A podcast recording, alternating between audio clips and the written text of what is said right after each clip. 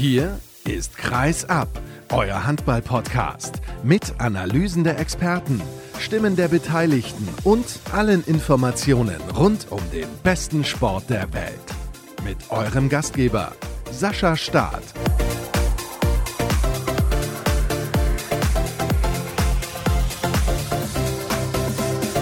Eine haben wir noch eine Vorschau-Sendung und die hört ihr ab jetzt. Hallo und herzlich willkommen. Kreisab ist wieder auf Sendung. Unten im Süden heißt es heute und wir sprechen über drei Mannschaften, die sich alle in Baden-Württemberg befinden. Wir sprechen über Frisch auf Göppingen. Da möchten sie gerne wieder nach oben. Es war in der Liga eine Saison zum Vergessen, auch wenn es international sehr gut funktioniert hat. Die Rhein-Neckar-Löwen sind auch Thema und die Löwen, die haben jetzt gerade aktuell den Supercup knapp knapp im 7-Meter-Werfen gegen den THW Kiel verloren, haben aber generell einen guten Eindruck gemacht und wollen ihre tolle Leistung der Vorsaison gerne bestätigen. Und wir haben auch einen Aufsteiger mit dabei. Das ist HBW Baling-Waldstätten. Ein alter Bekannter ist zurück in der ersten Liga. Viele Jahre sind sie dort schon mit dabei gewesen. Und auch schon mal bei uns mit dabei gewesen ist der Kollege Daniel Drach vom Zollern Albkurier. Schönen guten Tag. Hallo Sascha, danke, dass ich hier sein darf. Ich freue mich, dass du mit dabei bist und dass wir über den HBW sprechen können. Vorab aber nochmal der Hinweis auf unsere Social Media Kanäle Facebook, Twitter, Instagram und YouTube einfach Kreisabfolgen und ihr dürft uns gerne unterstützen unter patreon.com slash kreisab. Da freue ich mich, wenn ihr etwas dazu beitragt, dass dieses Format auch weiter hoffentlich gut unterhalten kann. Ja, Daniel, was machen wir denn aus der vergangenen Spielzeit des HBW? Das war ein Start-Ziel-Sieg. Also in der zweiten Liga hat man von Anfang an dominiert. Kann man schon so sagen? Das kann man so sagen, ja. Der HBW Baling-Waldstätten ist sehr, sehr stark in die Zweitligasaison gestartet nach dem Abstieg. Hat vor allem in der Anfangsphase der Saison viele knappe Spiele auch für sich entschieden. Und von da an lief es einfach bei den Guardian haben sich dann auch ein schönes Polster erspielt und das mehr als nur über die Ziellinie gerettet, sondern vier Spieltage vor Schluss den Meistertitel und den Aufstieg perfekt gemacht. Insofern kann man sagen, es war eine rundum gelungene Saison. Ja, also wenn man aufsteigt und das Ziel ist ja im Prinzip der Aufstieg gewesen, dann kann man nichts anderes sagen. Warum hat das denn deiner Meinung nach so gut funktioniert? Also es gab viele Faktoren, wie immer. Zum einen, wie gesagt, dass man am Anfang der Saison eben auch die engen Spiele alle für sich entschieden hat. Ich denke, da hat dann das Personal, das ist der nächste Faktor dazu beigetragen, sowohl auf der Trainerbank mit Jens Birkle als auch auf dem Feld. Ja, da hat jeder seinen Anteil dazu beigetragen, an, äh, zu der erfolgreichen Saison. Speziell hervorzuheben sind mit Sicherheit die Neuzugänge. Da haben die Balinger letzte Saison einfach zwei richtige Glücksgriffe getätigt mit Felix Danner, der viel Routine und Ruhe reingebracht hat in die Abwehr, aber auch bestimmt in die Kabine. Und dann Philipp Vistorop als Mittelmann, der sich eben auch als Glücksgriff ja, dargestellt hat. Er wurde sofort zum Kopf der Mannschaft, hat zum ersten Spieltag an das Spiel geleitet, neue Ideen reingebracht und auch in den wichtigen Momenten oft die Verantwortung übernommen. Dann kam, wie gesagt, das gewohnte Personal dazu mit Odo Kretrason, der eine Abstiegssaison noch verletzt gefehlt hat. Hat man gemerkt, als er letztes Jahr zurückgekommen ist, wie wichtig er immer noch ist als Routinier auf links und als 10 Meter Schütze. Ja, und so gab es viele positive Entwicklungen die Erfolgswelle hat da sicherlich dazu beigetragen, dass alles dann so gut lief, ja. Einen Namen hast du gerade angesprochen, da möchte ich gerne mit dir ein klein wenig ins Detail gehen, zumindest in diesem Moment unseres Gespräches. Das ist Felix Danner. Routinier, hast du gesagt. Jahrgang 85, also er geht auf die 40 zu und er ist aus Wetzlar gekommen. Vorher war er viele, viele, viele Jahre im Trikot der MT Melsung unterwegs und dann ein Jahr Wetzlar und dann hat er gesagt, na, ich gehe nach Baling und das ist das, was man zumindest in der zweiten Liga auf jeden Fall noch einen Unterschiedsspieler nennt. Also das hat man dann auch gemerkt. Das hat man auf jeden Fall gemerkt, ja. Wie gesagt, zum einen auf dem Feld, vor allem in der Abwehr natürlich eine feste Größe, hat sehr viel Stabilität reingebracht, aber ich denke auch neben dem Spielfeld in der Kabine wird er sicherlich für die nötige Ruhe, Gelassenheit und mit Sicherheit auch die richtige Ansprache gesorgt haben. Und das war letzte Saison mit Sicherheit sehr viel wert und wird wahrscheinlich auch in der kommenden Saison in der ersten Liga sein. Hat etwas nicht so gut funktioniert? Vielleicht werfe ich jetzt einfach mal so in den Raum, dass man es Richtung Ende der Saison ein bisschen hat schleifen lassen? Es war ja auch eine lange Saison mit 38 Spielen, wenn ich mich nicht täusche. Und gegen Ende der Saison schleifen lassen. Wie gesagt, der Meistertitel stand vier Spieltage vor Saisonende schon fest. Insofern kann man die letzten vier Spiele vielleicht etwas aus der Bewertung rausnehmen. Es lief nicht viel verkehrt letzte Saison, das kann man auf jeden Fall sagen. Es gibt mit Sicherheit noch hier und da Luft nach oben. Und man wird auch abwarten müssen, wie sich das Ganze dann auf die erste Liga transportieren lässt. Aber ich denke, die Balinger sind zuversichtlich, dass auch da was möglich ist. Darüber sprechen wir gleich. Was ich ja sehr bemerkenswert finde und auch ziemlich gut. Man hat trotz des Abstiegs an Jens Bürkle festgehalten. Weil ich kann mich gut erinnern, ich habe vor ein paar Jahren mal mit ihm gesprochen. Das war, glaube ich, auch noch während der Pandemie. Da bin ich mir nicht ganz so sicher. Da standen sie auf jeden Fall kurz vor dem Aufstieg in die erste Liga. Und dann habe ich zu ihm gesagt, das Problem ist natürlich für einen Trainer wie dich, wenn ihr aufsteigt. Ah, es war vor der Pandemie noch, um Gottes Willen. Da habe ich mich ein bisschen vertan, was den zeitlichen Ablauf angeht. Da habe ich zu ihm gesagt, das ist natürlich für dich ein großes Problem. Du steigst jetzt mit deiner Mannschaft relativ souverän in die erste Liga auf und ihr seid klarer Abstiegskandidat. Und dann ist es natürlich oft so, dass die Vereine hingehen und ungeduldig werden und sagen, nee, da müssen wir den Trainer entlassen. Aber das haben sie eben nicht getan. Sie haben an ihm festgehalten. Sie sind dann zweimal in der ersten Liga geblieben, bevor sie dann abgestiegen sind. Aber ich kann mich da nur wiederholen, das rechne ich im Verein auch hoch an. Ja, ich denke, die Gallier wissen um ihre Rolle. Wenn sie in die erste Bundesliga aussteigen, sind sie Abschiedskandidat, eben da sie einen geringen Etat haben, nicht den besten Standort vielleicht. Und insofern, klar war vielleicht nicht immer klar, dass Jens Böckle bleiben wird.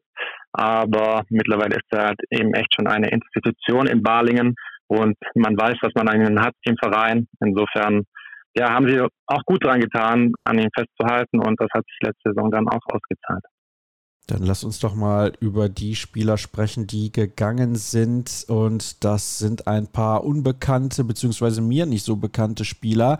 Guilherme Linares de Sousa heißt der Brasilianer, der jetzt für CDBM Burgos spielt. Und ein Kroat ist auch gegangen, Christian Beceri. Was sind das für Akteure gewesen? Welche Rollen hatten sie?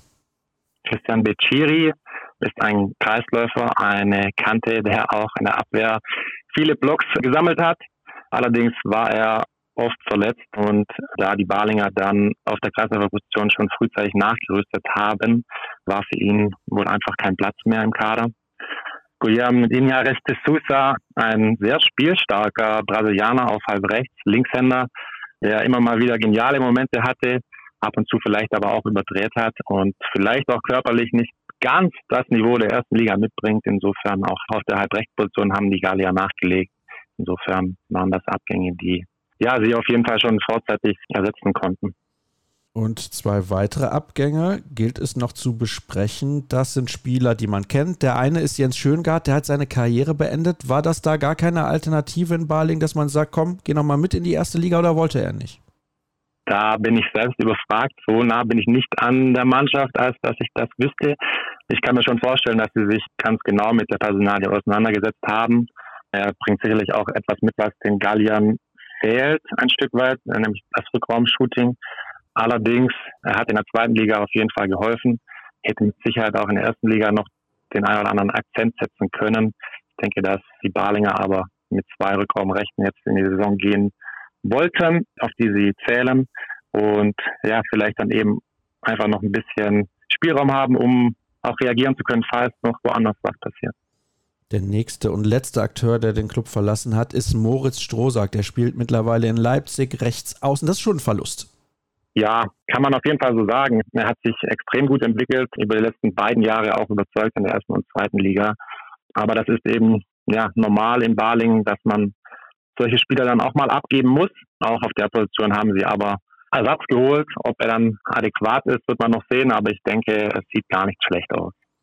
Das glaube ich nämlich auch. Aber bevor wir zu Leo Brandner kommen, das ist ja der Akteur, der gemeint ist, sprechen wir noch über Wolfgang Strobel. Denn in Baling ist ja auch eine Ära zu Ende gegangen. Er war viele, viele Jahre der Geschäftsführer der Gallier und der Name Strobel ist sowieso sehr eng mit diesem Verein verbunden. Aufgrund seines Bruders auch Martin Strobel. Die beiden haben ja auch noch zusammen gespielt. Ist ein bisschen her. Aber Wolfgang hat ja dann irgendwann die Geschicke des Vereins übernommen. Warum ist er weg? Ich denke, Wolfgang Strobel wollte einfach eine Veränderung für sich selbst. Er ist in die Wirtschaft gewechselt. Nach über, ich glaube, 20 Jahren im Verein sicherlich ein verständlicher Schritt, eine neue Herausforderung angehen zu wollen. Ob es ihm leicht fiel, ich glaube nicht.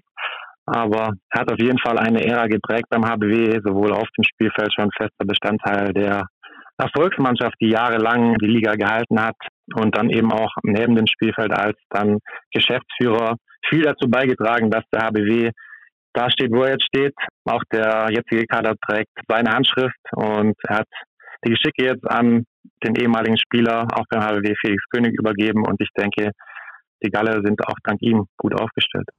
Das ist natürlich dann auch so ein Punkt. Felix König selber Balinger, also das sollten wir vielleicht dazu erwähnen. Der kennt den Verein in- und auswendig, hat bei der JSG Balingen-Waldstätten angefangen, Handball zu spielen in der Jugend in den 90er Jahren. Also der ist Balinger durch und durch und das ist natürlich auch ein großer Vorteil und hat viele Jahre dann auch als Profi dort das Trikot des HBW getragen. Das ist schon ein Einschnitt, oder nicht? Das ist auf jeden Fall ein Einschnitt. Vielleicht fehlt Felix König noch ein bisschen die Erfahrung auf diesem Posten, aber ich denke, Wolfgang Strobel wird ihn da auch gut eingearbeitet haben. Er hat sicherlich auch viele Unterstützer an seiner Seite in seinem Team. Und wie du sagst, er ist Gallier durch und durch, kommt aus der Jugend, kommt aus Balingen-Wallstätten und wird dort sicherlich auch einen guten Job leisten. Davon bin ich überzeugt, dass er genauso geduldig sein wird wie sein Vorgänger und sonst kann er auch gerne mal bei Strobel durchklingen. Da bin ich mir relativ sicher. Kommen wir zu den neuen Spielern des Vereins. Leo Brandner ist der neue Rechtsaußen. Vor einigen Wochen ist er hier mal zu Gast gewesen im Interview der Woche. Italienischer Nationalspieler, kommt aus Südtirol, hat also keine Sprachprobleme und damals hat er auch gesagt, das ist für ihn relativ wichtig, dass er sich wohlfühlt. Ich weiß jetzt nicht, hattest du schon mal die Gelegenheit mit ihm zu sprechen? Gesprochen mit ihm habe ich noch nicht, aber ich habe schon gelesen und gehört und ich habe ihn auch schon spielen sehen. Auf jeden Fall ein vielversprechender junger Spieler, der auch unbedingt in die Bundesliga wollte. Ich denke, beim HBW sehr gut reinpasst und an dem werden die HBW-Fans sicherlich viel Freude haben.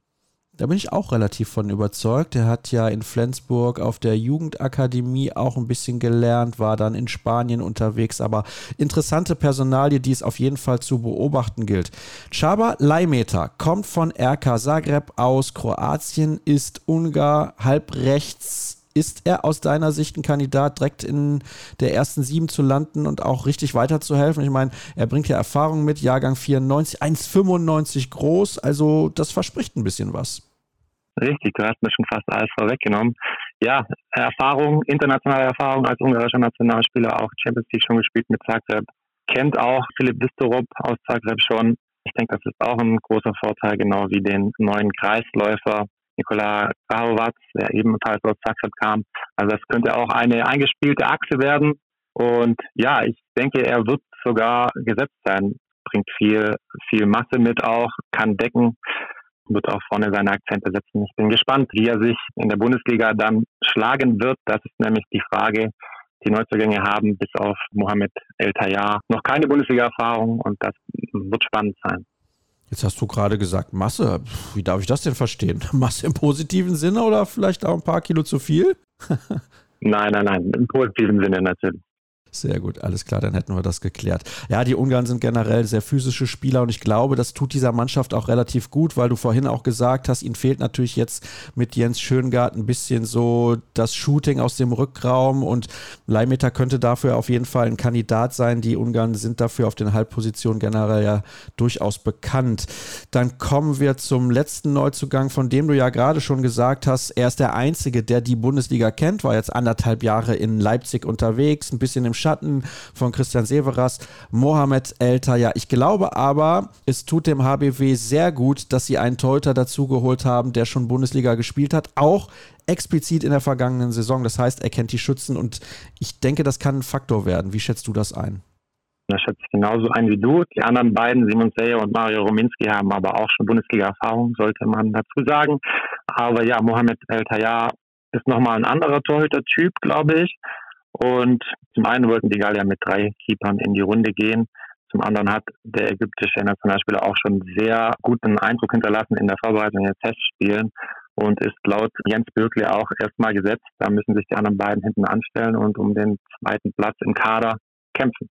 Oh, das ist aber interessant, dass er da so eine klare Ansage raushaut. ja, er hat gesagt, er trainiert sehr gut. Er hat, wie gesagt, auch gute Leistungen gezeigt. Ich habe sie im letzten Testspiel die Balinger gesehen gegen den österreichischen Pokalsieger aus Hart. Da hat er das Tor zugenagelt. Und insofern wundert es mich nicht, dass er zunächst gesetzt sein wird. Okay, sprich, Elterjahr ist die Nummer eins und das ist die perfekte Überleitung zur ersten sieben. Du hast ja schon angedeutet, Leihmeter wird wahrscheinlich auch in der Startformation stehen, wenn es losgeht. Übrigens gegen den THW Kiel. Also das wird keine leichte Aufgabe. Wir gucken gleich zusammen noch auf den Spielplan zu Beginn für diese Mannschaft. Und ja, Vistorop dann auf der Rückraum-Mitte-Position, um eben diese Achse zu bilden. Ich glaube, Jonas Schoch hat die Nase vorn auf der halblinken Position. Ich halte relativ relativ viel von ihm. Er kann auch Rückraum Mitte spielen, aber meine Tendenz geht dahin, dass er mehr auf halb links spielen wird. Auch dazu kannst du natürlich ein bisschen was sagen. Brandner auf rechts außen, Gretason auf links außen gesetzt und am Kreis ist natürlich die Frage, Grauwatz oder setzt man zunächst auf die Erfahrung von Felix Danner oder soll der nur im Abwehrzentrum eingesetzt werden? Wie ist deine Sicht der Dinge? Also ich teile deine Ansicht ziemlich genau ja, auf Rückraum links oder auf den Rechtshänderpositionen im Rückraum sind die Gallier sehr breit besetzt, auch wenn Lukas Sauer sich zunächst noch einige Wochen pausieren muss mit einer Trommelfellverletzung, haben sie dort mit Jonas Schoch, mit Daniel Ingerson, mit Philipp Listerop und auch mit dem jungen Elias Huber trotzdem noch vier schlagkräftige Leute, auf die sie setzen können. Ich denke auch, dass Jonas Schoch und Philipp Listerop in der ersten sieben stehen werden gegen Kiel am ersten Spieltag halb rechts, wie schon erwähnt. Am Kreis sehe ich aktuell auch Nikola Karowatz vorne. Er hat auch im letzten Testspiel begonnen, was natürlich nicht immer eine Garantie sein muss. Ich kann mir aber natürlich schon vorstellen, dass Felix Danner auch vor allem in der Abwehr eine Alternative sein wird. Bin gespannt, wie sich Jens Birke da entscheidet. Auf den Außen werden Leo Brandner und Odo Kretterson meiner Meinung nach beginnen, auch wenn wie auf fast allen Positionen auch dahinter die Nummer zwei in Anführungszeichen bereitsteht und sicherlich auch jederzeit Akzente setzen kann. Es ist natürlich möglich, dass die erste Partie schon absolviert wurde in dem Moment, wo er diese Sendung hört. Sie geht Samstag um Mitternacht online und Sonntag um 15 Uhr heißt es dann Willkommen zurück im Oberhaus für Balingen-Waldstätten. Ich habe es gerade schon gesagt, es geht gegen den THW Kiel. Ungünstiger könnte es wohl kaum sein. Die haben jetzt auch schon ein Pflichtspiel absolviert, also auch was das angeht, einen kleinen Vorteil. Das ist bei Baling noch nicht so. Dann geht es zum Bergischen HC zu Hause gegen Stuttgart, zu Hause gegen Erlangen, auswärts in Eisenach.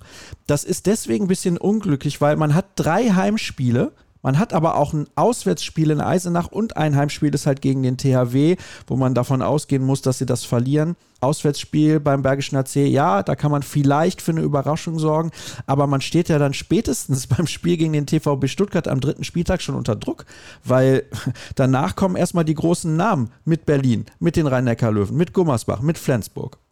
Also ich sehe das ein wenig anders. Ich denke, im ersten Heimspiel gegen Kiel ist man natürlich der krasse Außenseiter. Das wissen natürlich auch alle im Verein und im Umfeld. Aber danach kommen mit dem BHC Stuttgart, Erlangen, Eisenach alles Gegner. Wenn man einen guten Tag erwischt, dann, wie Jens Bürger so schön sagen würde, kann man da immer in den Bereich von Punkten kommen. Und das ist sicherlich auch der Anspruch. Ich denke, selbst wenn sie die ersten beiden Partien verlieren würden, würde noch keiner unruhig werden in Balingen spätestens am fünften Spieltag gegen Eisenach, den Mitaufsteiger, sollte natürlich ein Sieg her, weil das ist ein Gegner, den man auf jeden Fall hinter sich lassen sollte, wenn man die Klasse halten möchte. Aber ich bin da auch relativ zuversichtlich, dass die Gallier nach den ersten fünf Spieltagen auf jeden Fall schon Punkte auf dem Konto haben werden. Du hast ja gerade gesagt, der Klassenerhalt. Das ist natürlich das große Ziel. Die Erwartungshaltung wird auch keine andere sein. Da müssen wir uns nichts vormachen. Und ich glaube, dass sie auf jeden Fall eine Chance haben. Ich bin mir nicht sicher, ob es am Ende reichen wird. Tendenziell würde ich sagen, sie müssen wahrscheinlich dann wieder den Gang in die zweite Liga gehen. Aber der Vorteil ist meiner Meinung nach, und ich weiß nicht, wie du das einschätzt, sie haben schon etliche Spieler, die in der ersten Liga mal gespielt haben, wie beispielsweise ein Jonas Schoch, wie ein Odo Gretason, Felix Danner, sowieso müssen wir nicht drüber reden. Wir haben gerade eben über Mohamed El Tayyar gesprochen. Lukas Sauer ist sich klar, ist jetzt erstmal noch angeschlagen, beziehungsweise verletzt, aber auch der hat schon erste Liga gespielt. Ich glaube, das ist der große Vorteil, tatsächlich. Selten gibt es Aufsteiger, wo etliche Spieler schon in der ersten Liga gespielt haben. Richtig, ja, also die Erfahrung hat zum Beispiel der Mitaufsteiger aus Eisenach nicht in der Art. Ich denke, da haben die Balinger schon bessere Karten, die Klasse zu halten. sicherlich ist auch die gewisse Euphorie, die es von der vergangenen Saison, die es rüberzutragen gilt. Wenn das gelingt, das wird wahrscheinlich auch schon viel helfen. Dann ist natürlich spannend, wie die Neuzugänge auch ohne Bundesliga-Erfahrung sich in der ersten Liga schlagen werden. Aber ich denke, eben auch die Neuzugänge und die Testspielergebnisse, die ziemlich gut waren, machen den Guardian schon Mut, dass die Mammutaufgabe Klassenerhalt in der stärksten Liga der Welt zu meistern ist. Ja, ich habe es ja gerade schon gesagt. Also Chancen gebe ich Ihnen auf jeden Fall. Welche Chancen gibst du ihnen und was ist deine Prognose? Meine Prognose ist, dass sie die Klasse halten werden.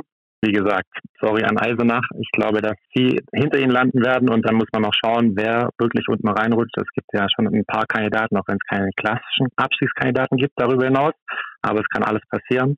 Und ich denke, die Gallier kommen auf Rang 15 oder 16 ein und feiern den Klassenerhalt. Dann schauen wir mal, ob das auch funktionieren wird. Daniel, vielen Dank, dass du mit dabei gewesen bist und uns ein bisschen was verraten hast zu den Galliern. Ich bin sehr gespannt, ob sie in der Lage sind, die Erfahrung, die sie teilweise haben, in diesem Kader auch auf der Platte in Erfolg umzumünzen. Und dann sind wir jetzt durch, was diese Mannschaft angeht. Wir machen eine erste Pause und gleich geht es dann weiter mit einem Team, das auf jeden Fall wieder deutlich nach oben möchte. Frisch auf Göppingen.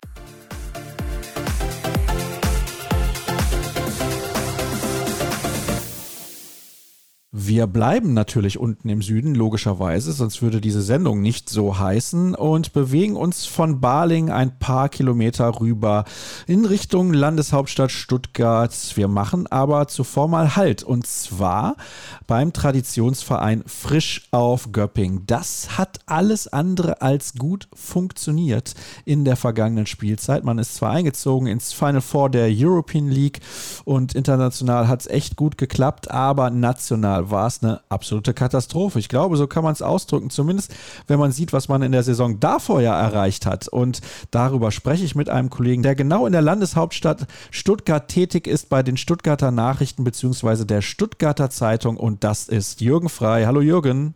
Hallo Sascha.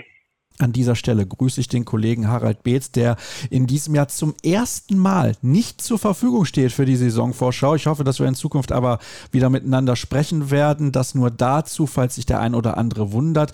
Jürgen ist aber ansonsten ja auch schon regelmäßig hier zu Gast gewesen und hat mehr als ausreichend Expertise. Ja, ich habe es ja gerade gesagt, das war eine Saison zum Vergessen, oder wie siehst du das? Ja, absolut, total enttäuschend. Also nach Platz 5 in der vorherigen Saison dann auf Platz 14 abzustürzen mit 23 zu 45 Punkten. Also da braucht man nicht diskutieren. Das war absolut enttäuschend für Frisch auf Göppingen. Es gab unter anderem einen Trainerwechsel. Man hat irgendwann Hartmut Meyerhofer entlassen und Markus Bauer installiert. Die Art und Weise, wie das dann abgelaufen ist, über die sprechen wir gleich. Sportlich hat es ja international funktioniert. Ich habe es gerade eben schon gesagt, aber es hat eben nicht funktioniert in der Bundesliga. Warum? Ja, das ist natürlich eine, eine gute Frage. Wie du richtig gesagt hast, hat es international funktioniert, weitestgehend, wobei man dann das entscheidende Halbfinalspiel gegen Granollers dann auch verloren hat, um vielleicht mit einem Sieg und einer Finalteilnahme dann die Saison doch noch retten zu können. Ja, in der Liga hat es überhaupt nicht funktioniert. Ich habe es gesagt, 23, 45 Punkte, der Trainerwechsel Platz 14. Ja, es hat von Anfang an nicht gepasst. Es gab diesen Abgang von Bagerste, den man ja da schon nicht kompensieren konnte. Es gab immer wieder dann die Verletzung von Heimann, der nicht in die Gänge kam. Und ja, man kam einfach nicht ins Rollen, hatte einen einen schlechten Start und ja, es lief dann wirklich alles schief, sodass dieser Trainerwechsel dann eigentlich fast die logische Folge war.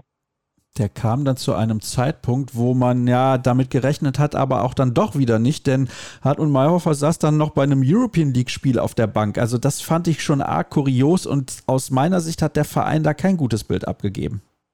Ja, das war eigentlich völlig unnötig, weil dieses Spiel gegen diesen Gegner, das hätte man mit jedem Trainer oder auch ohne Trainer gewonnen.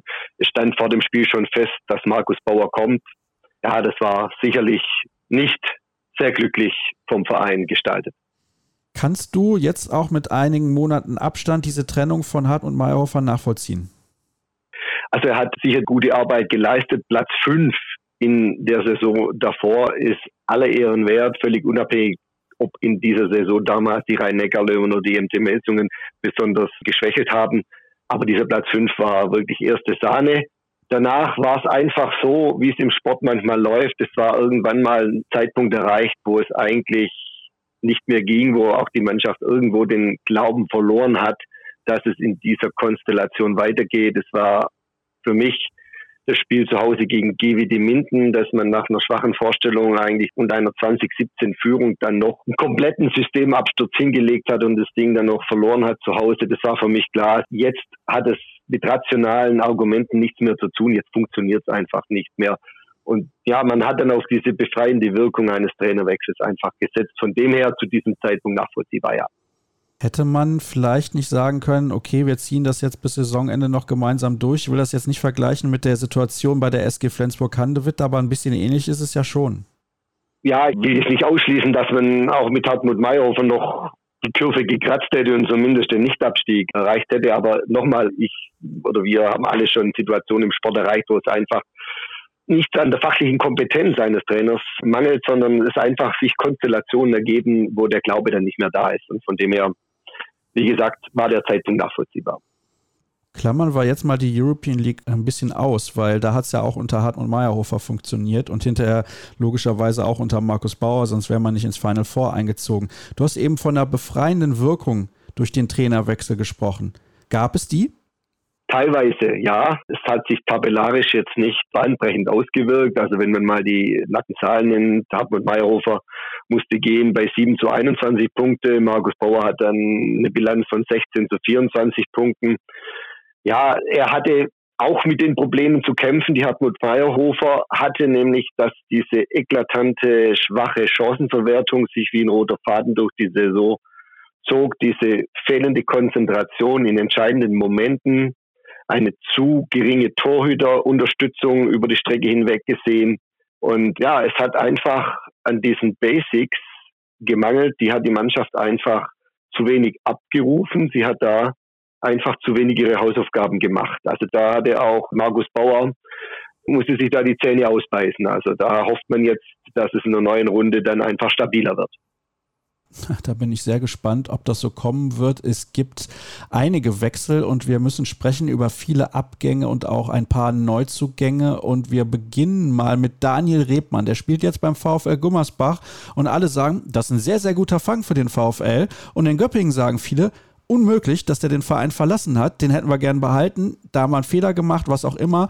Wie schätzt du die Situation um seinen Wechsel ein? Weil das war eigentlich ein Spieler, wenn man jetzt mal aus der Situation von Göpping die ganze Geschichte betrachtet, wenn du weiter nach oben willst und du möchtest dich in der Spitze der Bundesliga etablieren, spreche nicht von der absoluten Spitze, aber sagen wir mal zwischen 5 und 10. Wie kann das dann sein, dass ein Daniel Rebmann von Göppingen nach Gummersbach wechselt? Ja, du hast recht. Es haben sich schon viele gewundert, dass Daniel Rebmann, der einfach auch ein sehr beliebtes Eigengewächs ist, auch bei den Fans, dass der jetzt eben den Verein verlässt und eben nicht zum THW Kiel, SG Flensburg Handewitt oder so sonst einem Spitzenteam wechselt, sondern zu einem Vorjahresaufsteiger. Das hat schon gewisse Wellen geschlagen und zu dem Zeitpunkt, als er ging, war er eigentlich auch top in Form. Danach im Laufe der Saison hat sich das ein bisschen relativiert. Er hat dann nicht mehr diese Leistung gebracht, auch im Team mit Marin Jego. Ja, er wollte eine neue Herausforderung, hat er gesagt. Seine Frau Jasmina Jankovic ist ein bisschen näher dran an ihrer holländischen Heimat bei ihrer Mutter. Mag vielleicht eine kleine Rolle gespielt haben. Er wollte einfach eine neue Herausforderung. Es hieß dann auch, er war nicht mehr so mit dem Torwarttraining. Sascha Woronzow hundertprozentig zufrieden. Ja, vielleicht hat er dann auch irgendwie nicht die absolute Wertschätzung erfahren, die er sich vielleicht gewünscht hätte in den Verhandlungen das war so eine Summe von Dingen, die dann letztendlich zu dieser Entscheidung geführt haben. Warum konnte man aus deiner Sicht auch Kevin Gulliksen nicht halten? Der ist jetzt zum Team Twist Holstebro nach Dänemark gewechselt, ist erst 26 Jahre alt, also ist jetzt kein Spieler am Ende seiner Karriere und da frage ich mich schon, wollte Frisch auf den nicht mehr haben, weil das ist ein guter Spieler. Ja, ich glaube schon, dass man mit Kevin Gulliksen gerne weitergemacht hätte. Er hatte zwar dann auch hinten raus einige Verletzungsprobleme, und auch nicht so die ganz große Konstanz, was die Effizienz im Abschluss betrifft. Dennoch, wie gesagt, man hätte gern mit ihm weitergemacht, aber er wollte einfach wieder Richtung Skandinavien zurück und hat da einen attraktiven Club gefunden. Von dem her war da in der Hinsicht nichts zu machen. Was war denn zu machen bei Jon Lindenkrone, der jetzt für die Rhein-Neckar-Löwen spielt? Er hat sich, glaube ich, sehr früh für den Wechsel entschieden. Es wurde dann nur Wochen, ja fast monatelang nicht kommuniziert, warum auch immer. Also Jon Lindenkrone ist sicher ein Spieler, der großes Potenzial hat, das aber immer wieder nur phasenweise hat aufblitzen lassen. Und was bei ihm schon auffällig war, war dann häufig in entscheidenden Situationen technische Fehler, keine Verantwortung für den Ball. Also das war manchmal schon wirklich zum Haare raufen, die dann seine Fehler dann zu Gegenstößen geführt haben und da verspricht man sich durch den neuen Mann auf der Position einfach ein Stück weit mehr Seriosität und weniger technische Fehler. Interessant. Also ich weiß nicht, ob sich die Rhein-Neckar-Löwen dann auf ihn freuen dürfen. Das hören wir dann gleich, was Marc Stevermüller dazu zu sagen hat. Sprechen wir über die anderen drei Abgänge. Ich weiß nicht, ob wir die in einen Topf werfen können. Vielleicht ist das der Fall bei Gilberto Duarte, der jetzt für Aix-en-Provence spielt in Frankreich und Blaž Blagotinček, der spielt jetzt mittlerweile für die SG Flensburg-Handewitt. Dann haben wir noch Axel Goller, der ist zur Oppenweiler Backnern gegangen. Ja, also Blagotinček und Duarte, das waren natürlich schon wichtige Spieler. Vielleicht haben sie nicht das gebracht, was man sich erhofft hat. Blagotinček kam sehr kurzfristig. Duarte hat auch immer mal wieder tolle Ansätze gezeigt, aber nur phasenweise. Ja, also Gilberto Duarte, da kam ein großer Name, aber man muss wirklich sagen, unterm Strich, auch durch die eine oder andere Blessur, die er zwischendurch hatte, er konnte die Erwartungen nicht erfüllen, schon gar nicht im Angriff, wo er allerdings auch relativ wenig zum Einsatz kam. Lasbala Rucinczek, er kam natürlich auch ein großer Name, kam für den verletzten Vit Poteko, der ja als Abwehrchef verpflichtet wurde. Er fiel dann die ganze Saison wegen einer Schulterverletzung aus, was natürlich auch noch reinspielt in deine Ausgangsfrage, warum es einfach diese Saison so schlecht lief, diese Verletzungsproblematik. Blagotinczek kam, hatte auch ein bisschen Eingewöhnungsprobleme. Ja, es war ja seine erste Saison hier in der Bundesliga, nachdem er schon sehr viel internationale Erfahrung natürlich hat. Aber Bundesliga ist dann eben schon. Bundesliga ist auch keine neue Erkenntnis. Er kam dann im Laufe der Saison auch besser ins Rollen und ja, jetzt kommt eben wieder der Poteko, der jetzt wieder fit ist für den Blagotinczek und das geht sicherlich einher dann auch mit einer gewissen Modifikation des Abwehrsystems. Ja, interessant. Da sprechen wir dann gleich drüber. Kommen wir aber erstmal zu den Neuzugängen. Der einzige Name, der mir vorher wirklich was sagte, ist Bart Ravensbergen. Niederländischer Torhüter, kommt von der HSG Nordhorn-Lingen. Ich glaube, das ist ein guter Griff. Ja, auch da gab es vielleicht bei manchen, die nicht ganz tief drin sind in der Materie, zunächst mal den Aufschrei, oh, da kommt ein Zweitligatorwart. Aber ich glaube, bei ihm muss man schon sagen, er ist ein top ausgebildeter Torhüter mit internationaler Erfahrung. Er ist ja auch maßgeblich daran beteiligt, dass die niederländische Nationalmannschaft auch diese Schritte nach vorne gemacht hat bei den großen Turnieren. Er ist ein absolut explosiver Torwart, der sehr schnell auf den Beinen ist, der äh, dadurch auch die schnelle Mitte und auch die Tempo-Gegenstöße ganz schnell einleiten kann. Linkshänder als Torwart auch noch vielleicht nicht alle Tage so üblich. Und was auch auffällig ist, was für seine Schnelligkeit im Umschaltspiel spricht. In seinen rund 90 Länderspielen für die Niederlande hat er 13 Tore erzielt. Also das zeigt schon, was für eine Art des Torwartspiels er verkörpert und da ergänzt er sich, glaube ich, auch ganz gut mit dem Marin Jego, der diese typische jugoslawische Schule verkörpert, mit langem Stehen, der bis zum Schluss wartet, bis sich der Schütze entscheidet. Also ja, wie gesagt, da muss aber auch bei Frisch auf Göppingen, wenn man nach oben klettern will, deutlich mehr kommen als in der vergangenen Saison von dem Torwarttuch. Hm, klare Worte, was das angeht. Schauen wir auf den nächsten Neuzugang. Ein Rechtsaußen, ja, zwei gibt es insgesamt, zwei neue Rechtsaußen, aber der erste Rechtsaußen ist Franco Lastro, der kommt von West-Wien aus Österreich. Dieser Verein ist ja sozusagen pleite gegangen, mehr oder weniger, spielt jetzt nicht mehr in der höchsten österreichischen Liga, sind Meister geworden und haben dann keine Lizenz mehr beantragt. Das ist natürlich auch sensationell. Wir haben ja hier auch darüber gesprochen. Welche Rolle traust du ihm zu? Ja, er könnte vielleicht schon so ein Überraschungsspieler werden. Er ist ja erst 20 Jahre alt. Markus Bauer beschreibt ihn auch als jung, frech, unbekümmert und hat in der Vorbereitung also wirklich auf sich aufmerksam gemacht. Rein nominell ist er die Nummer zwei hinter dem Andreas Flotmann, der eben sehr, sehr viel Erfahrung mitbringt, 30 Jahre alt ist und der als sehr effizient gilt im Abschluss und auch ein guter Deckungsspieler ist, wird immer wieder herausgestrichen, der sogar auch mal auf Halb decken könnte. Also wie gesagt, von diesem neuen Rechtsaußen-Duo verspricht man sich eigentlich schon auch einen Schritt nach vorne. Jetzt hast du mir meine nächste Frage bzw. den nächsten Namen ein bisschen vorweggenommen. Der kommt von Aalborg aus Dänemark, hat davor auch nochmal vier Jahre bei Kolding gespielt. Also das zeigt ja auch, dass er ordentlich was an Qualität hat, sonst könnte er nicht bei solchen Vereinen unter Vertrag stehen. Ja, das war genau der Grund, dass man da einen erfahrenen Mann als Gulliksen Nachfolger verpflichten wollte. Und wie gesagt, die Effizienz im Abschluss soll für ihn sprechen, muss er jetzt natürlich auch in seiner ersten Saison in der Bundesliga natürlich auch zeigen. Der nächste, der was zeigen muss, ist Erik Persson. Der kommt als Nachfolger für Jon Lindenkrone. Eben hast du schon gesagt, man erwartet sich von ihm vor allem mehr Seriosität. Wo kommt er her und traust du ihm das auch zu? Ja, ich denke, es ist ja auch bei ihm das erste Mal, dass er in der Bundesliga spielt. Von daher, ja, er ist Mitte 20, muss man daher auch noch ein bisschen abwarten. Er wird dann die Nummer zwei hinter David Schmidt sein und dann eben sukzessive seine Spielanteile bekommen. Markus Bauer hat ihn sogar auch mal perspektivisch vielleicht sogar als Innenblockspieler in der Abwehr im Visier. Er kennt auch den Außen Flotmann aus einer gemeinsamen Zeit ganz gut. Und ja, also man wird ihm die Zeit geben müssen, denke ich. Und dann wird man sehen, wie dieses Duo auf halb rechts funktioniert. Was mir auffällt, wenn wir jetzt mal Bad Ravensbergen ein bisschen ausklammern, weil er hat ja mit Nordhorn schon ein Jahr Bundesliga gespielt und er ist auch ein guter Torhüter. Also ich glaube nicht, dass er so große Probleme haben wird, sich zu akklimatisieren in der ersten Liga. Die anderen drei sind alle neu in der Bundesliga. Hast du gerade auch jedes Mal gesagt, die werden Zeit brauchen. Glaubst du bei Frisch auf Göppingen, hat man die Geduld? Ja, natürlich.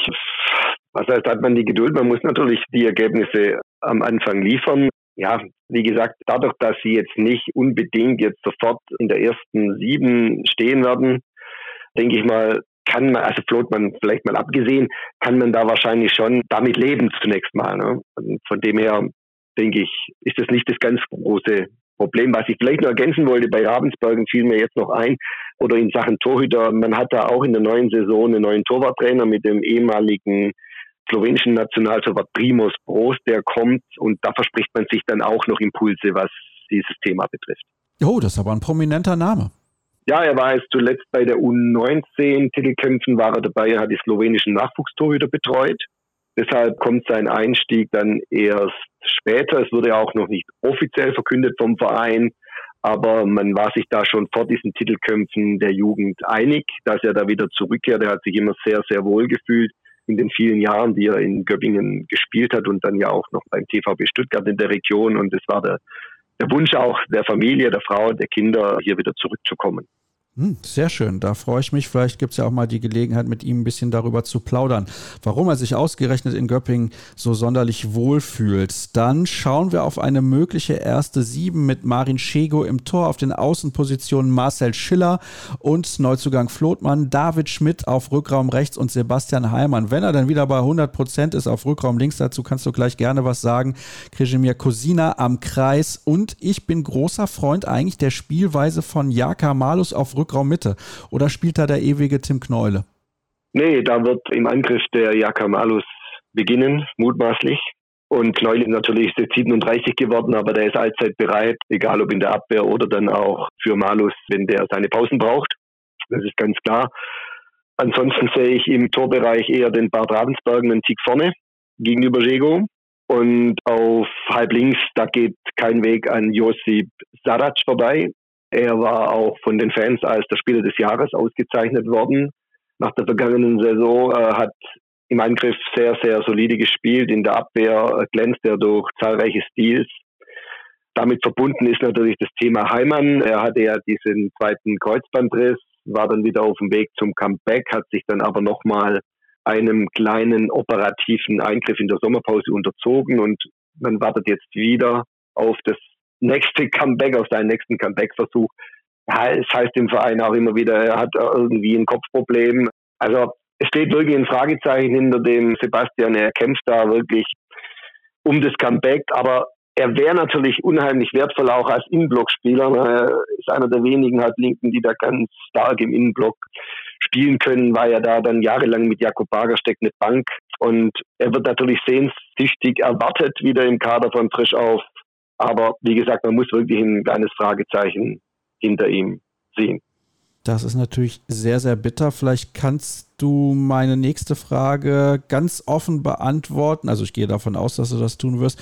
Ich stelle jetzt mal eine These auf. Vielleicht würde ihm Vereinswechsel ganz gut tun. glaube nicht, dass das, wenn es so wäre, seine Kopfprobleme ändert. Er muss einfach mit dieser Verletzung, er muss das Vertrauen haben in, in seinen Körper, in sein Knie. Ich glaube, das ist das Entscheidende. Ich glaube nicht, dass ein Vereinswechsel daran was ändern würde. Aber du hast in dem Sinn, sagen wir mal, die richtige Spur. Sein Vertrag läuft am Ende der kommenden Saison aus. Er ist ein Topverdiener im Kader. Er wird trotzdem Angebote haben, obwohl er jetzt natürlich noch nicht nach seiner Verletzung zeigen konnte, dass er wieder der Alte ist.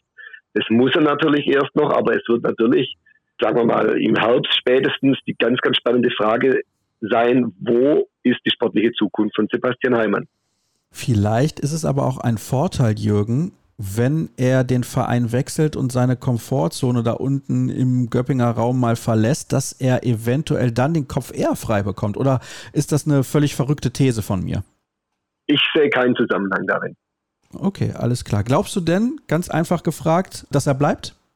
Puh, also ich würde mal sagen, das ist ja auch die Frage, will man zwingend ihn halten als den Topverdiener im Kader mit dieser Verletzungsgeschichte? Er muss, wie gesagt, dass er die Qualitäten hat, ein internationaler Topspieler zu sein, braucht man nicht diskutieren, aber er muss jetzt einfach natürlich zeigen, dass er das nach dieser Verletzungshistorie wieder drauf hat. Von dem her 40-60. Alles klar. Das hätten wir dann geklärt. Erwartungshaltung. Im Logo von Frisch auf gibt es ein Ausrufezeichen. Ich mache mal ein großes Fragezeichen dahin, weil ich bin mir nicht so sicher, ob man die Ziele, die man hat, mit diesem Kader so erreichen kann. Was möchte man überhaupt erreichen? Es war schon spannend. Man war gespannt auf diese Zielsetzung, nachdem man da Fünfter war und dann die Top 6 ausgegeben hat als Ziel und dann wurde man 14. Was sagt man jetzt? Und der Verein hat die obere Tabellenhälfte als Zielsetzung ausgegeben. Uh, das ist mutig. Ja, es ist mutig. Aber ich meine, wenn man eben in der Saison vor diesem 14. Platz Fünfter war, dann muss man ja irgendwo einen guten Mittelweg finden. Und also ich hätte es wahrscheinlich nicht anders formuliert, wenn ich Verantwortlicher des Clubs wäre, mit dieser Formulierung obere Tabellenhälfte. Hältst du das denn auch für realistisch? Also der entscheidende Punkt wird sein, ob diese Mannschaft, wenn sie auch mal einen schlechten Tag erwischt, Spiele gegen nominell schwächere Teams für sich knapp und wie man so schön sagt, im Sport mal dreckig für sich entscheidet. Das ist der Mannschaft in der vergangenen Saison nicht gelungen. Sie hatte gegen die vier Teams, die hinter Frischhoff platziert sind, Hamm, Minden, Wetzlar und TVB Stuttgart, einen Sieg errungen. Ein paar Unentschieden, sodass das dann fünf, elf Punkte waren. Und das ist dieser Mannschaft einfach nicht gelungen. Und das ist eben auch ein Ausdruck von Qualität. Auch mal an einem schlechten Tag gegen solche Gegner das Ding knapp zu gewinnen. Aber das ging dann in die Binsen. Und das muss natürlich gelingen, wenn sie dieses Ziel erreichen wollen. Du klingst skeptisch. Was ist deine Prognose? Meine Prognose ist, dass Frisch auf Göppingen auf Platz 9 landet. Alles klar. Vielen Dank, Jürgen. Damit wären wir durch. Noch nicht ganz mit der Sendung, auch noch nicht ganz mit der Vorschau. 17 von 18 Mannschaften haben wir bereits besprochen. Eine weitere folgt noch. Das sind die Rhein-Neckar-Löwen. Letzte Pause in unserer großen Saisonvorschau. Gleich geht's weiter.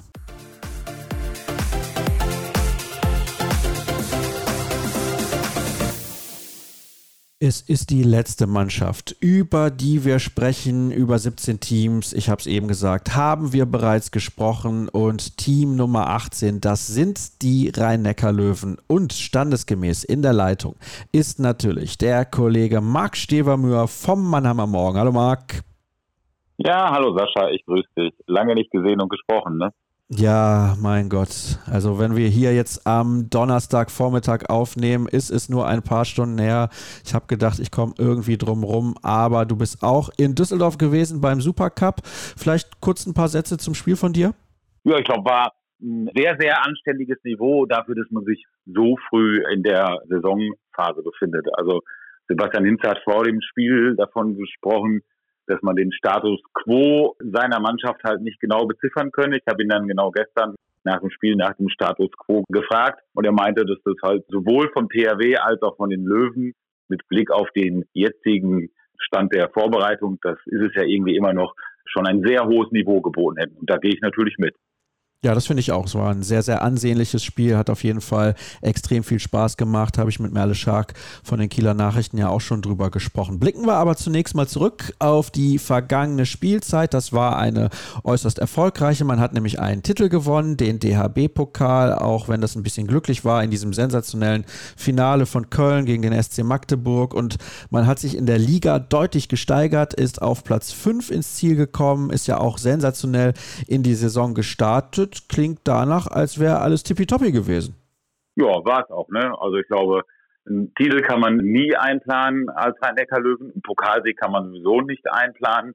Und viel wichtiger vielleicht noch, weil einfach aussagekräftiger ist dieser fünfte Platz in der Bundesliga. Ne? Man sagt ja immer so schön, dass auch eine Meisterschaft der ehrlichste Titel ist, weil es über 34 Spiele geht. Und insofern glaube ich auch, dass dieser fünfte Platz schon eine große Aussagekraft hat. Auch wenn man sieht, wie groß dann doch relativ groß die Distanz zu den Mannschaften dahinter war. Also es war schon eine sehr gute Saison. Das finde ich auch. Und ich hatte es ja gerade erwähnt, sie sind sehr, sehr gut reingekommen. Ich glaube, das war auf jeden Fall ein großer Vorteil. Sebastian Hinze ist neu dazugekommen als Trainer, nachdem das in den Jahren zuvor mit denen, die auf der Bank saßen, nicht so gut funktioniert hat. Lumumir Franjes war kurz da, Klaus Gärtner ist Trainer gewesen, obwohl er es eigentlich nie werden wollte. Martin Schwalb war Trainer, Christian Andresson ist schon lange her. Also es hört sich so an, als wäre es ewig her gewesen. Das war noch vor der Pandemie, dass er übernommen hatte nach der Ära Nikola Jakobsen. Klar, das war natürlich ein schweres Erbe. Gefühlt konnte das ja nur schief gehen. Aber mit Sebastian Sebastian Hinz in der ersten Saison hat sehr, sehr gut funktioniert, weil die Mannschaft vielleicht auch ja, ich will nicht sagen, keine Erwartungen geschürt hat nach dem Jahr davor, aber weil man in Teilen auch ein bisschen befreit aufspielen konnte? Ja, absolut. Ne? Man konnte relativ viel gewinnen nach den wirklich schlimmen, also ich will nicht nur sagen schlechten, nach den wirklich in jeder Hinsicht schlimmen Vorjahren konnte man sehr, sehr viel gewinnen. Und man muss jetzt sagen, dass die Löwen das aber auch perfekt genutzt haben und jetzt der ganze Verein wieder so ein bisschen Boden unter den Füßen hat, nachdem er, um dann im Bild zu bleiben, ja sich doch über zwei, drei Jahre lang im freien Fall befunden hat, wie er dann auch Platz 10 in der vorletzten Saison ausgesagt hat. Was hat denn gut funktioniert? Das ist ja das Entscheidende. Warum waren die Löwen so erfolgreich? Ja, ich glaube ganz einfach, dass der Königstransfer im vergangenen Sommer in der Tat der Trainertransfer war von Sebastian Hinze weil diese Mannschaft einfach jetzt einen Wiedererkennungswert hat. Ja, also das ist ja auch eine starke Trainerleistung, wenn man seine Mannschaften wiedererkennt. Sebastian Hinter hat das in recht kurzer Zeit hinbekommen, hat sich dafür zwei passende Spieler geholt, die bestimmt nicht jeder so auf dem Zettel hatte. Ole Forster Schäffert hatten wir schon ein paar Mal thematisiert, dass es ein unterschätzter Spieler ist. Und Halil Jaganjat ist ja auch super eingeschlagen und dann muss man ja auch nochmal bei den Löwen sehen. Sie haben ja mehr oder weniger drei Viertel der Saison hinterher ohne Jaganjat gespielt und waren trotzdem so erfolgreich, was nochmal eigentlich unterstreicht, was Sebastian Hinze immer sagt, dass es ihm eigentlich mehr ums System geht als um einzelne Spieler. Und das hat man an dem Beispiel eigentlich ganz schön gesehen. Jetzt frage ich mich, wer ist denn der MVP der Vorsaison? Weil Juri Knorr hat überragend gespielt, aber Ole Vossel-Scheffert, da hat man schon den Unterschied gemerkt, wenn er nicht mit dabei war. Ja, also ich glaube, dass es dann wirklich zwei gibt, weil was Juri gezeigt hat, zusammen auch, glaube ich, mit der Weltmeisterschaft, das war schon phänomenal, wenn man auch sieht, wo er herkam, welcher Druck auf ihn gelastet hat, nach all den Vorgeschichten. Ja, und Ole Vorteil-Scheffert ist nach Ballgewinn einfach Herz und Hirn dieser Mannschaft, weil er einfach, er ist im Prinzip ein Mittelmann, der vorne und hinten in der Mitte spielen kann. Das gibt's halt nicht so oft in der Bundesliga. Das war phänomenal, was er auf die Platte gezaubert hat. Ich war sehr begeistert und halte extrem viel von ihm. Ja, dann haben wir eigentlich alles abgehakt, was die vergangene Spielzeit angeht. Oder hast du noch eine Anmerkung? Nö, ist ja eh schöner in die Zukunft zu blicken, oder? Ja, aber wir müssen natürlich noch auf die Akteure schauen, die den Verein verlassen haben. Die sind ja auch sozusagen Vergangenheit. Da haben wir mit Robert Timmermeister einen jungen Spieler, der wurde jetzt für zwei Jahre an Kolding ausgeliehen. Mats Grupe spielt jetzt für die Eulen Ludwigshafen und Benjamin Heländer für Alingsas, der finnische Linksaußen. Ja, das hat so halbwegs funktioniert, war natürlich nicht das Niveau, was man braucht bei den Rhein-Neckar-Löwen, das müssen wir auch sagen. Und dann sind noch drei, ich nenne es jetzt mal prominentere Abgänge. Einer davon davon ist Christian Horsen. Der geht jetzt zum VfL Gummersbach, beziehungsweise hat das schon getan. Ist er ein Verlust? Ich glaube, dass er ein guter Kreisläufer ist, aber dass er in seiner Spielweise einfach viel zu ähnlich zu Janik Kohlbach ist, dass man da quasi keinen Unterschied hat. Und das war im Prinzip ein Problem, wenn du zwei Kreisläufer hast, die ähnlich von der Spielweise sind. Wenn er gespielt hat, hat er das gut gemacht, aber im Prinzip war er keine wirkliche Alternative, wenn man mal im Kreisläuferspiel etwas verändern wollte. Also auch das war im Prinzip nochmal ein Problem, was, was vielleicht auch Sebastian Hinze geerbt hat in der Kaderzusammenstellung, dass es zu identisch war mit dem, was Janik Kohlbacher angeboten hat. Der nächste Abgang ist Lukas Nilsson. Der spielt jetzt in Aalborg Champions League. Ist natürlich für ihn super gelaufen, aber ich weiß ja nicht. Er kam mit sehr viel Motivation damals zu den Rhein-Neckar-Löwen. Alle haben gesagt, ja, das ist ein super Spieler für diese Mannschaft. Problem war, er ist nicht so gut in der Abwehr und das hat sich dann auch gezeigt. Und manchmal wirkte er ein bisschen, ich meine das gar nicht böse, lethargisch. Ja, lethargisch trifft es, glaube ich. Also ich glaube, wir müssen nicht darüber reden, dass er eigentlich nie die Erwartungen ganz erfüllt hat bei den Rhein-Neckar-Löwen. Er war dann auch hinten raus relativ viel verletzt oder lange auch verletzt. Nichtsdestotrotz muss man sagen, von dem Spiel haben sich die Rhein-Neckar-Löwen eindeutig mehr erhofft. Und doch, darf man nicht vergessen, als Halil Jagan jetzt ausgefallen ist, hat er halt sehr, sehr viel gespielt. Und wie gut hat er noch gespielt in seiner letzten Phase? Ich finde, dass die Anzahl der wirklich guten Spiele von ihm, dass man die an einer Hand abzählen kann, aber daran sieht man, und das ist ja das, was ich gerade auch schon mal wieder gesagt habe, er hat in diese Systematik Hinze hat er sich dann auch eingefügt. Ja? Also es stand im Prinzip das große Ganze über einem einen Einzelnen. Ja, und das hat am Ende funktioniert, Platz 5 und Pokalsieg. Von daher, ich denke, diesen Abgang werden sie verschmerzen können, weil du ja auch gerade gesagt hast, die guten Spiele konnte man an einer Hand abzählen. Das sagt natürlich auch ein bisschen was aus. Albin Lagergren hat, glaube ich, mehr als nur ein paar gute Spiele für die Rhein-Neckar-Löwen gemacht. Wie schwer wiegt sein Abgang zum SC Magdeburg? Schwer. Also ich meine, dass ich das mal über ihn sage, hätte ich natürlich vor letzten Sommer nicht gedacht. Ja, da war es ja wirklich zwei Jahre lang wirklich eine schwere Enttäuschung. Aber letzte Saison war er einer der absoluten Schlüsselspieler der Rhein-Neckar-Löwen, muss man einfach sagen. Er hat für die Löwen auch Spiele im Alleingang gewonnen. Das darf man nicht vergessen. Und diesen Abgang sollte man dann auch nicht unterschätzen. Bei allem, was ich eben gesagt habe, Systematik und das Team steht über allem.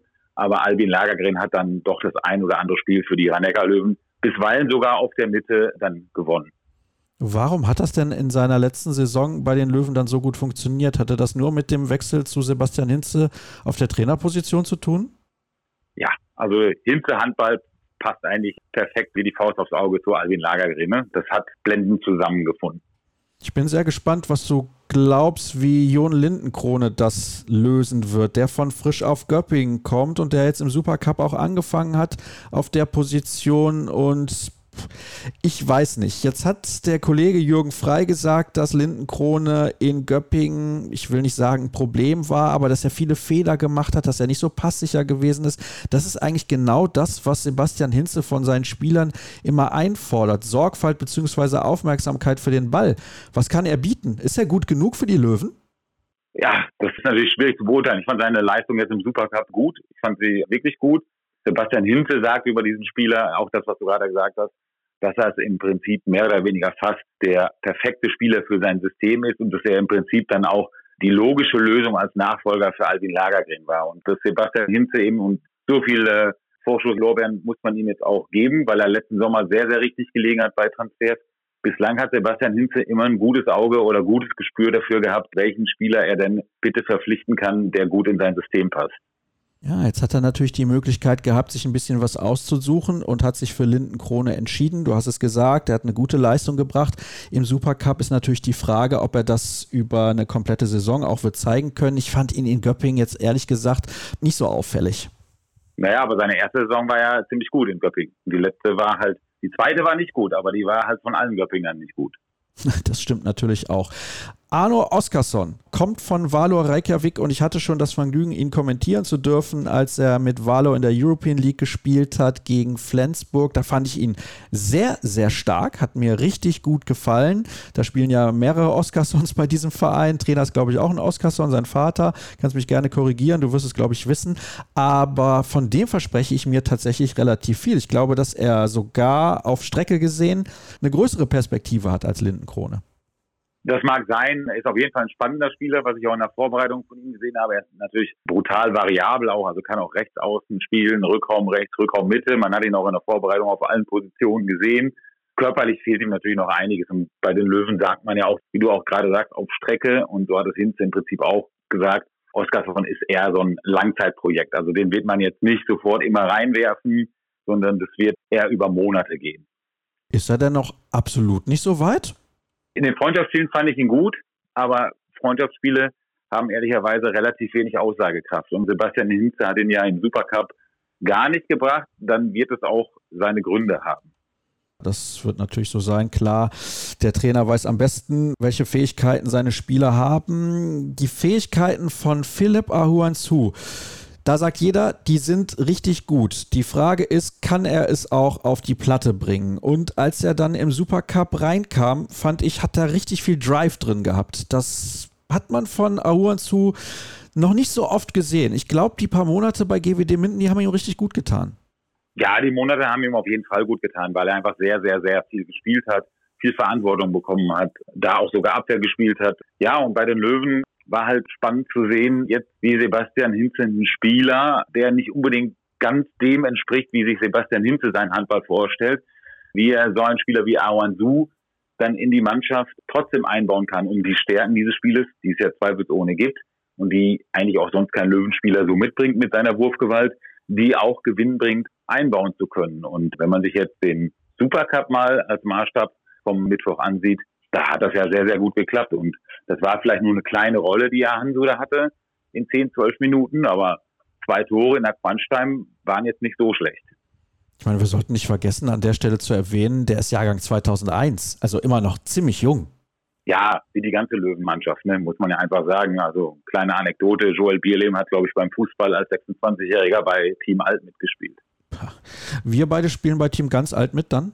Ja, beim THW Kiel würden wir es vielleicht sogar doch noch ins Team Jung schaffen.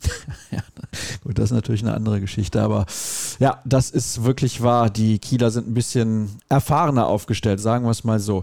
Gustav Davidsson kommt von Hammarby aus Schweden und ich finde, das ist ein sehr, sehr interessanter Spieler. Rückraum links und Rückraum Mitte kann er spielen und welche Erwartungen hast du an ihn? Welche Erwartungen hat der Verein an ihn? Ja, also für alle Neuzugänge gilt eigentlich, also jetzt, wenn man mal von Lindenkrone absieht, weil er schon Bundesliga gespielt hat, über alle Neuzugänge hat Sebastian Hinze mehr oder weniger gesagt, er erwartet nicht, dass sie sofort helfen werden, aber dass sie den Löwen auf Strecke helfen. Aber ich glaube, dass Davidson den Rhein-Neckar-Löwen relativ schnell auch schon helfen kann und eine Art Soforthilfe wird. Er hat ja auch im Supercup sehr, sehr viel gespielt, ansprechende Leistungen gebracht, auch in der Vorbereitung. Und so ganz umsonst wird man vermutlich auch nicht MVP in der schwedischen Liga.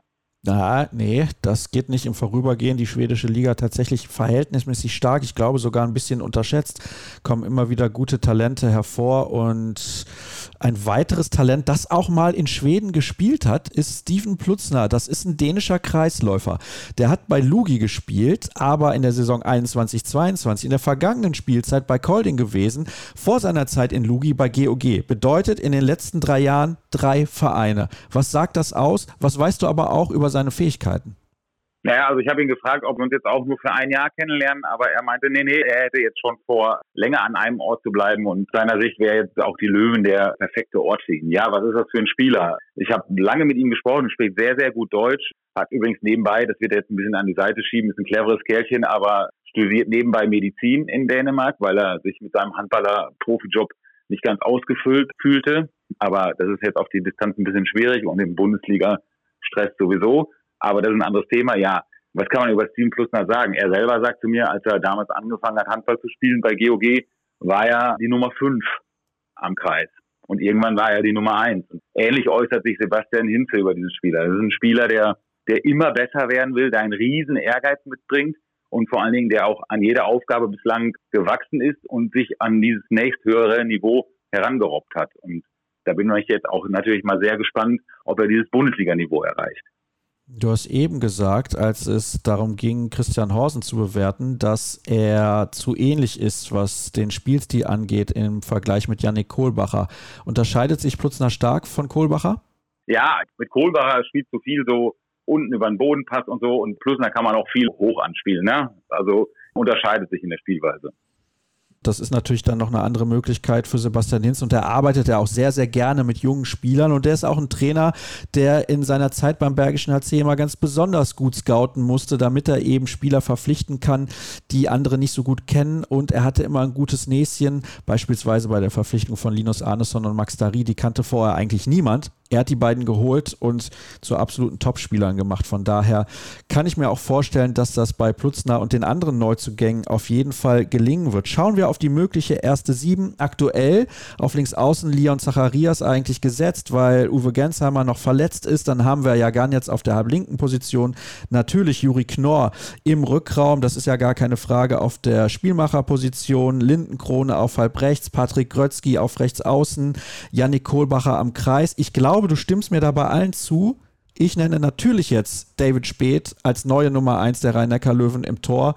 Was sagst du zu ihm? Seine Leistung im Supercup auch phänomenal ich weiß ja nicht. Also ich habe lange nicht mehr so ein Torwarttalent gesehen mit so einer Ausstrahlung, mit so einer Aura, mit ja, mit auch so viel Bodenständigkeit noch dazu. Der ist sehr lernfähig, wissbegierig, der will, hat er mir gestern auch im Gespräch gesagt, kein One-Hit-Wonder werden, wo es dann heißt, er hatte eine gute Phase und danach hat er nichts mehr gezeigt. Eigentlich bringt er alles mit. Ja, also wenn ich jetzt mal nochmal gesamt auf deine Aufstellung eingehen soll, gehe ich auch so mit, wenn alle gesund sind, weil Halil, ja Ganjat ist es so, und er hat ja auch gestern ein wenig gespielt, weil er wieder auch seine Schulter noch gemerkt hat nach acht, neun Monaten Verletzungspause. Der ist dann auf jeden Fall, glaube ich, noch nicht zu 100 Prozent komplett wieder einsatzfähig. Da wird man auch nichts überstürzen. Der hat auch, glaube ich, noch nicht zu 100 Prozent wieder die Form, wie er sie letztes Jahr im Herbst hatte, was auch völlig normal ist. Aber ansonsten gehe ich dann bei deiner Aufstellung mit ja, David Spät. Ich glaube nicht, dass es bei den Löwen eine klare Nummer eins geben wird. Es ist auch so kommuniziert, dass es keine Nummer eins gibt. Es gibt allerdings einen offenen Konkurrenzkampf. Und das ist ja erstmal grundsätzlich eine andere Situation als vor einem Jahr, als man schon sagen kann, dass David Spät noch ein bisschen in der Rolle des Herausforderers war. Und ansonsten, dass er im, im Supercup angefangen hat, ich habe es dir gestern vorm Spiel gesagt, war mir eigentlich klar, weil er in der Saisonvorbereitung, mal abgesehen davon, dass Appelgren zwischendurch aussetzen musste, verletzungsbedingt, aber das auch Bierlehm einen guten Eindruck hinterlassen hat. David Spät aber noch ein Tick besser war. Und ja, dass ich dem Jungen alles zutraue, ist, glaube ich, klar. Das ist ganz interessant. David Späts Vertrag läuft nach der Saison aus. Der von Bierlehm läuft bis 25, der von Appelgren bis 26. Ja, aber das ist doch erstmal, wie sagt Sebastian Hinze, so schön, wenn man diese drei Top-Töte hat. Man soll daraus etwas Schönem kein Problem machen. Gut, alles klar. Früher oder später wird es zum Problem werden, aber da muss man halt eben Lösungen finden. Was ist die Erwartungshaltung in Mannheim? Ja, also das hat auch Jennifer Kettemann, die Geschäftsführerin, direkt zur Saisoneröffnung gesagt. Man sieht sich schon als Verein, der dauerhaft europäisch spielt. Und insofern sollte auch das letzte Jahr wirklich eine Ausnahme gewesen sein. Und wenn man sich als Verein sieht, der dauerhaft europäisch spielt, sollte man ja zumindest Fünfter werden. Bisweilen reicht auch Platz sechs. Und wie gesagt, Pokalsieg kann man ja nicht immer einplanen. Auf gar keinen Fall. Wenn wir auf Sendung gehen mit dieser Ausgabe unten im Süden, dann befinden sich die Rhein-Neckar-Löwen gerade in Skopje und werden dann dort ein Qualifikationsspiel für die Gruppenphase der European League gegen WADA absolvieren. Das ist, glaube ich, auch nochmal relativ wichtig, dass man den Sprung in die Gruppenphase auch schafft. Ja, absolut. Also total wichtig. Gerade auch, wir haben es gerade angesprochen, wenn du schon drei Top-Torhüter hast, die wollen alle spielen und wenn du in diese Gruppenphase kommst, dann hast du auch nochmal drei Top-Gegner. Das kommt ja auch noch dazu. Also sechs zusätzliche Spiele auf hohem Niveau, das ist schon sehr, sehr wichtig. Was glaubst du, wo wird diese Mannschaft am Ende landen? Ich habe schon so eine leise Vorahnung, wohin dein Tipp gehen wird. Ja, also ich glaube nach wie vor, dass die ersten vier zu gut sind. Also die ersten vier der letzten Saison. Ich glaube, dass die Löwen in dem einen oder anderen Spiel, also in einem Spiel, einen der großen vier immer mal schlagen können, aber auf Strecke gegenüber den vier wahrscheinlich doch abreißen lassen müssen. Ich sehe ehrlicherweise aber auch nicht so viele Mannschaften, trotz des Abgangs von Lagergren, den ich nach wie vor wirklich für einen wichtigen Spieler halte, sehe ich trotzdem nicht so viele Mannschaften, die die Rhein-Neckar-Löwen auch richtig in Bedrängnis bringen können für Platz fünf. Also vielleicht, aber das ist ja auch eine never-ending Story, wie du vom Kollegen Ma weißt, die MT-Meldung vom Personal, aber ja, wissen wir alle, was da immer passiert oder auch nicht passiert, aber also fünf, sechs muss es schon sein, eher fünf, würde ich sagen. Dann loggen wir mal die fünf ein und ich bin mir relativ sicher, dass es ziemlich genau da auch am Ende bei rumkommen wird. Also Platz fünf für die Rhein-Neckar-Löwen. Das ist ein realistisches Ziel, denke ich. Und dann sehen wir in ein paar Monaten, wie sich auch die jungen Spieler entwickelt haben und ob man in der Saison danach vielleicht wieder noch einen Schritt nach oben machen kann. Wir bleiben auf jeden Fall dran, das ist ja ganz klar. Und ich weiß, Marc, du hast gleich den nächsten Termin. Deswegen vielen Dank, dass du mit dabei gewesen bist. Und vielen Dank natürlich auch an alle anderen 17 Kolleginnen und Kollegen, die mir zur Verfügung gestanden haben. In der großen Saisonvorschau am Montag kann es dann endlich losgehen mit der ersten regulären Ausgabe. Die wird es inhaltlich auf jeden Fall in sich haben. So viel kann ich euch jetzt schon versprechen. Ich habe tolle Gäste und das ist wirklich ein perfekter Start dann in die neue Spielzeit, denke ich zumindest. Mich könnt ihr morgen hören, wenn ihr denn am Samstag schon reinhört bei der Partie Gummersbach gegen Lemgo, bei Dein Media, dem neuen Handballsender in Deutschland. Und ansonsten nochmal vielen Dank, dass ihr reingehört habt. Ich bin sehr zufrieden mit der Resonanz, habe viele tolle Rückmeldungen bekommen. Das freut mich sehr. Ihr dürft natürlich weiter gerne Kreisab auch unterstützen unter patreon.com slash kreisab und reinschauen auf den sozialen Kanälen Facebook, Twitter, Instagram und YouTube. Einfach nach Kreisab suchen und dann soll es das gewesen sein. In zwei Tagen hören wir uns schon wieder. Bis dann. Tschüss.